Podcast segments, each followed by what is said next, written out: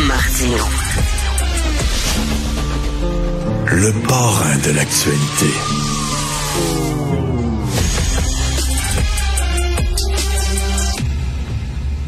Alors, nous parlons avec Karine Gagnon, qui est chroniqueuse politique au Journal de Montréal, Journal de Québec, directrice adjointe de l'information au Journal de Québec. Karine, je dois faire un mea culpa en ouvrant notre chronique. Euh, la dernière fois, on a parlé d'inondations et je te disais, ah tiens, encore des gens qui vont vivre près des rivières puis qui se plaignent quand leur terrain est inondé. Et euh, tu disais, non, non, les inondations d'aujourd'hui, ça n'a rien à voir avec les anciennes inondations. C'est solide, c'est sérieux et on le voit. Là. Écoute, d'ailleurs, il y a deux pompiers emportés par les eaux euh, à, à Baie-Saint-Paul. La, ville est coupée en deux. C'est grave. Oui, puis euh, tu as raison de parler de ça parce que j'y pensais en me préparant euh, ce matin pour ma chronique euh, parce que les gens là-bas, le maire entre autres disait, le maire de Baie-Saint-Paul le disait hier, ben c'est même pas en zone inondable là, ben tu sais les maisons qui, qui menacent de partir puis qu'il a fallu fallu évacuer. Tu sais quand tu regardes c'est quoi les, les secteurs qui sont bouclés là, les routes fermées, tu te dis c'est comme impossible que ces secteurs-là soient inondés là, tu sais c'est c'est fou. Donc, euh, on voit que avec les changements climatiques, effectivement, on peut plus se fier non plus à ça. Donc, euh, c'est c'est même pas c'est même ben pas les gens qui euh, prennent certains risques qu'on pourrait penser qu'ils sont allés dans des zones mmh. où il aurait pas dû construire et puis la municipalité aurait pas dû accorder de permis c'est un peu partout alors tu sais hier ici à Québec là on avait des dizaines de milliers de personnes qui étaient privées de courant c'était épouvantable Richard le vent la pluie à un moment donné là sur l'autoroute il y a eu, tu sais, un rideau de d'eau là, que tu es obligé de t'arrêter sur le bord parce que tu vois plus carrément plus rien. Alors, ça a été pire encore euh, dans la région de Charlevoix. On dit 80 mm au massif, 65 mm en 24 heures, donc 40 à 50 en 12 heures hier là-bas.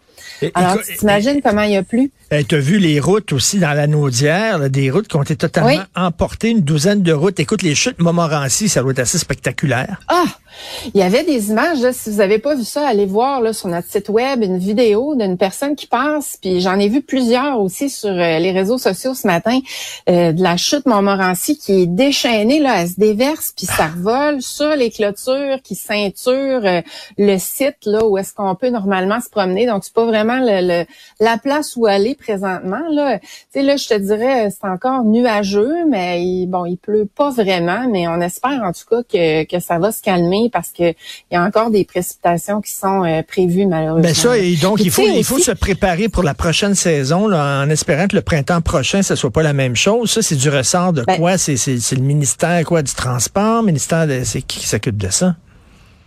Ben écoute, c'est comme embêtant parce qu'en fait, de ce que je comprends, on n'avait pas vu venir ça hier. Tu sais, moi, en tout cas, j'avais pas ah entendu ça. Là. Je savais qu'il allait avoir beaucoup de pluie. Mais ce qui arrive, c'est qu'il a fait très froid euh, cette année, en tout cas dans, dans l'Est. À Montréal, je voyais, vous avez eu des fins de semaine à 20, 24, 25. Ici, on n'a pas eu ça. Il, donc, la neige est restée particulièrement encore plus dans Charlevoix. Donc là, ce coup d'eau-là, combiné à la fonte des neiges qui s'est comme fait en accéléré avec la pluie, ça a été comme la catastrophe. Donc, je pense que c'est des des conditions particulières qui sont peut-être un peu difficiles à prévoir. Là. Il n'y avait pas eu, en fait, d'inondation jusqu'à présent. Mais il faut prévenir, là, parce que, écoute, c'est comme tu parlais de changement climatique. Si effectivement c'est ça qui cause ça, il va en avoir l'année prochaine. C'est une, tendance de fond. C'est pas un accident qui arrive comme ah! ça c'est une tendance. Puis on n'arrête pas de dire euh, ça prendrait des, des, fonds de secours, ça prendrait des mesures supplémentaires. Donc c'est sûr qu'il faut que le gouvernement travaille là-dessus. Je pense qu'ils le font aussi, mais pour essayer de prévenir euh, ce. ce... Puis tu sais, les municipalités aussi euh, réclament souvent, Richard, plus de fonds, plus de mesures parce qu'elles se retrouvent. tu sais, c'est comme du cas par cas. elles se retrouvent année après année avec des problématiques liées à ça. Puis elles voudraient faire plus pour prévenir justement. Donc il y a tout un travail à faire là-dessus. En tout cas, les, les images de Baie-Saint-Paul sont assez spectaculaires tu veux nous parler aussi de ces fédérations sportives-là qui veulent avoir des paramètres clairs concernant les athlètes trans? Oui, ben c'est parce que ça devient en quelque sorte un problème. Disons que c'est des cas d'exception. Là, on parle d'une douzaine de cas euh, qui se sont présentés jusqu'à présent, mais quand même, je pense qu'ils ont raison de réclamer des balises claires parce que ça peut pas être les fédérations sportives qui, euh, tu sais, régionales selon les sports, qui euh, qui mettent toutes sortes de règles qui peuvent changer en cours d'année, qui peuvent changer selon la fédération euh, pour les, les, jeunes trans qui veulent euh, s'inscrire dans les équipes. Donc, il faut, il faut déterminer des règles, des balises claires. ils ont raison de réclamer ça du gouvernement. Tu sais, je disais, euh, bon, parce que là, la crainte, c'est que aussi ça change selon ce que les fédérations internationales décident. Parce que, tu sais, il y a eu des problématiques par rapport à ça pour les Olympiques. Parce qu'évidemment, un corps euh, masculin euh, a pas le même niveau d'hormones, n'a pas les mêmes muscles non plus. Là, on le voit aussi en vieillissant, la masse musculaire ben chez la femme diminue, puis ça devient encore plus difficile de faire la gestion du poids et tout ça à cause de ça. Ce qui est différent chez l'homme, qui a quand même plus de masse musculaire. Alors c'est sûr que là, euh, ça devient compliqué, tu sais, de, de, de, de, faire jouer des, des euh, des personnes trans euh, dans des dans des euh, conditions particulières. Là, par exemple, on dit euh, la Fédération internationale d'athlétisme a décidé d'exclure des compétitions féminines les hommes et les femmes qui ont eu une puberté masculine parce qu'à ce niveau-là, le niveau d'hormones est plus élevé. Donc, tu sais, là, ils veulent là, ils suspendent ça parce qu'ils veulent plus d'études scientifiques c'est pour déterminer où est-ce qu'ils s'en vont, parce que je pense qu'effectivement, ça doit être basé sur la science. Mais, mais c'est un, un casse-tête parce que d'un côté, écoute, ah euh, d'un côté, tu veux euh, bon euh, t'ouvrir à la diversité. Qu'est-ce que tu veux? C'est une nouvelle réalité, c'est là, c'est là. Bon, mais de l'autre, en même temps, tu veux pas non plus punir les femmes en disant ben maintenant, vous allez compétitionner avec des hommes, puis eux autres vont tous rafler les médailles.